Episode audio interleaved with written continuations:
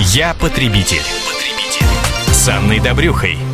Лето традиционно считается периодом массовых ремонтов. Многие решают что-то подправить у себя в квартире или на даче, поставить пластиковые окна или застеклить балкон. При этом возникает немало вопросов о правах потребителей при заказе ремонтных работ. Самые актуальные истории из практики мы разбираем вместе с известным экспертом по защите прав потребителей, адвокатом Дмитрием Лесняковым. Дмитрий, здравствуйте. Здравствуйте. И очередная типичная, отмечу, история от Ирины. Мы купили настенную и напольную плитку на балконы. Видимо, несколько балконов у людей. Произошла ошибка в расчетах, непонятно по чьей вине. То ли продавца, то ли прораба, но он говорит, что давал правильные размеры. Ну, кто бы сомневался. А, осталось 15 невскрытых коробок плитки. Представьте себе, сколько это стоит. В договоре, заключенном при покупке, написано, что возврат товара возможен в течение двух месяцев, а у нас прошло два с половиной, так как ремонтные работы шли очень медленно, и до этой плитки добрались только сейчас. Подскажите, имеется ли какая-нибудь возможность вернуть лишних 15 невскрытых упаковок? И по скриптум прекрасно понимаю, что наша вина тут есть, конечно. Нужно было заранее проверить количество, но никто не думал, что настолько только можно ошибиться. Вскрылось только, когда дело дошло до балконов. Итак, Дмитрий, возникает вопрос, кто виноват?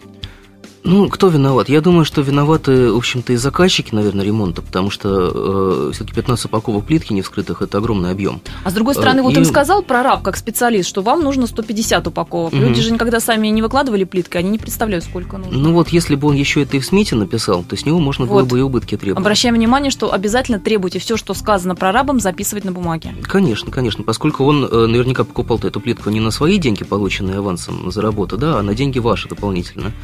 Э, поэтому э, крайне желательно вносить смету, в том числе и перечень материалов, которые необходимы для ремонта. Э, что касается магазина, ну, магазин здесь, конечно, сделал значительно больше, чем должен был по закону. Исходя из закона, ситуация такова, на самом деле казусная. Закон говорит о том, что не подлежат обмену и возврату строительные и отделочные материалы, отпускаемые на метраж. Вот именно такая формулировка постановления а правительства. Плитка? Э, плитка в зависимости от того, как она была продана. Вот такая практика сформировалась у нас судебная. Э, если вам продавали плитку метрами, ну, что тоже часто бывает, да, э, продавец вообще не имеет права, продавец не имеет обязанности принимать ее к возврату.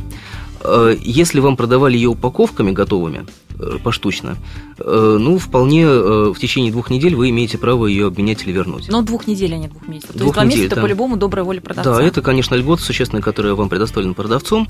В этой ситуации, конечно, вы уже ничего требовать от продавцов не можете, но я думаю, что, учитывая ваш большой объем накопившийся, продавец вполне может у вас эту плитку, что называется, купить. Может быть, по чуть низшей цене, чем она была вам реализована.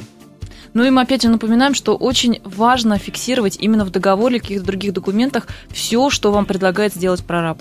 Ну, безусловно, и если вы в ходе ремонта закупаете материалы, то, конечно, прораб должен отчитаться перед вами по э, затратам на эти материалы, предоставить документы платежные о том, где он э, и за какую сумму купил, э, и какой объем материалов. Ну что же, а мы надеемся, что наши советы помогут вам уберечься от уловок недобросовестных подрядчиков. А с вами был известный эксперт по защите прав потребителей, адвокат Дмитрий Лесняк. Я потребитель. Потребитель.